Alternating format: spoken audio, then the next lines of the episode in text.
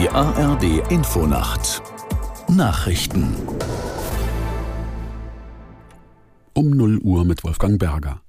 Die im Roten Meer eingesetzte Fregatte Hessen hat offenbar den ersten Houthi-Angriff abgewehrt.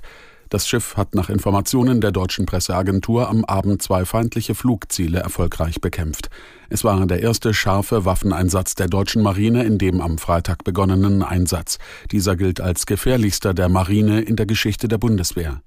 Sie ist zum Schutz von Handelsschiffen an der EU-Militärmission beteiligt. Die Houthi-Milizen attackieren vom Jemen aus Frachter unter internationalen Flaggen. Ihr selbsterklärtes Ziel ist es, ein Ende der Angriffe der israelischen Armee im Gazastreifen zu erzwingen. Der Militäreinsatz ist eine Reaktion auf den Überfall der Terrororganisation Hamas am 7. Oktober.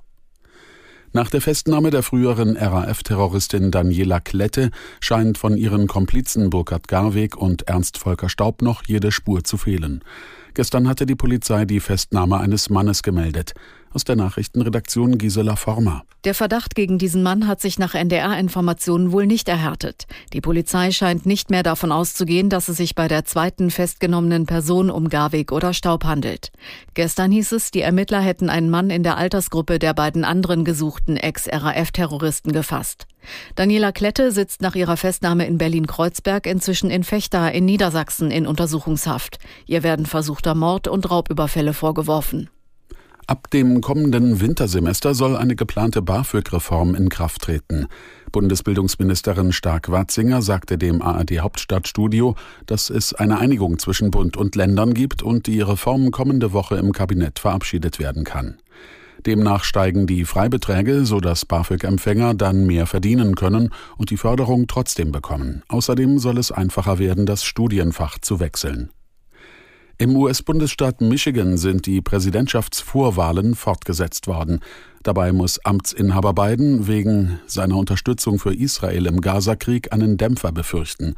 Zwar steht der 81-Jährige als erneuter Kandidat der Demokraten für die Wahl so gut wie fest. Aktivisten hatten jedoch dazu aufgerufen, ihm aus Protest die Stimme zu verweigern. Bei den oppositionellen Republikanern gilt ein erneuter Sieg von Ex-Präsident Trump gegen seine interne Konkurrentin Haley als sicher.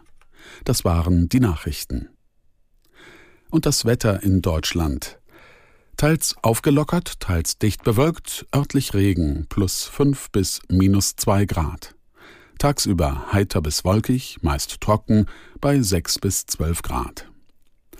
Und hier noch die weiteren Aussichten. Am Donnerstag im Westen bewölkt und etwas Regen, sonst meist sonnig, 7 bis 14 Grad.